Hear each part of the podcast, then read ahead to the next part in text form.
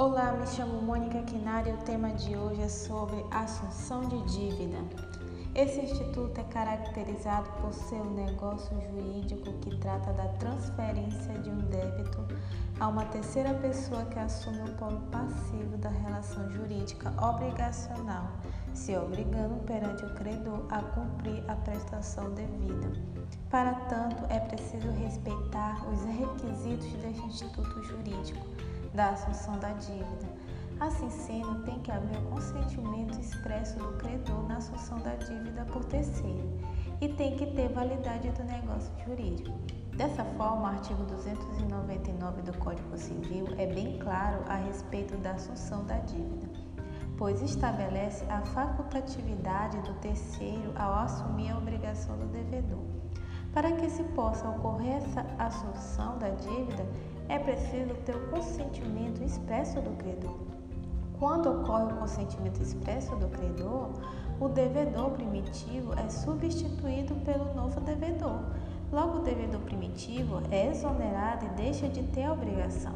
Desse modo, o que muda é a figura do devedor da dívida e não a dívida em si. Logo, esse evento é chamado de adsunção de dívida liberatória, pois, como o próprio nome já diz, libera o devedor primitivo da obrigação Dito isto, temos um exemplo.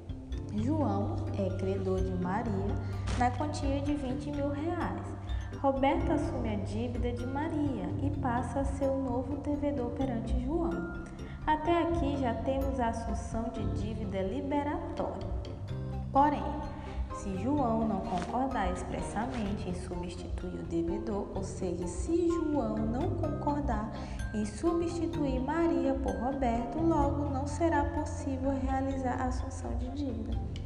Isso é uma exigência prevista no artigo 299 do Código Civil, que faz todo sentido, porque vamos analisar agora do ponto de vista contrário.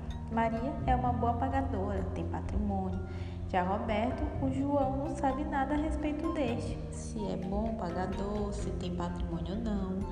Aí João ainda fica apreensivo em acordar ou não, mas resolveu aceitar. Entretanto, ao concordar expressamente e substituir o devedor, descobre que Roberto é insolvente. E agora, como fica? Nesse caso, ocorre a assunção da dívida cumulativa em que o assuntor e o devedor primitivo vão ser os responsáveis pelo pagamento da dívida, que ocorre quando, por ocasião da assunção da dívida, o terceiro, devedor ou assuntor, era insolvente e o credor não sabia da insolvência. Nesse caso, o devedor primitivo não fica exonerado da dívida, podendo ser demandado para pagar a dívida. Dessa forma, João poderá exigir a dívida tanto de Maria quanto de Roberto. Os artigos que regem este instituto são os artigos 299 ao 303 do Código Civil.